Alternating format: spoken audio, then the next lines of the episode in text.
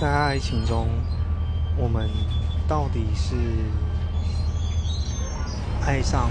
对方这个人，能够接受他的好与不好，呃，优点缺点，他的开心，他的难过，呃，他的犹豫以及他的果决，还是我们爱上的其实只是一个形象，一个我们透过书，我们透过音乐。透过电影所想象的一个不存在的形象，所以最终我们经常会讨论的是，嗯，怎么现实跟与我跟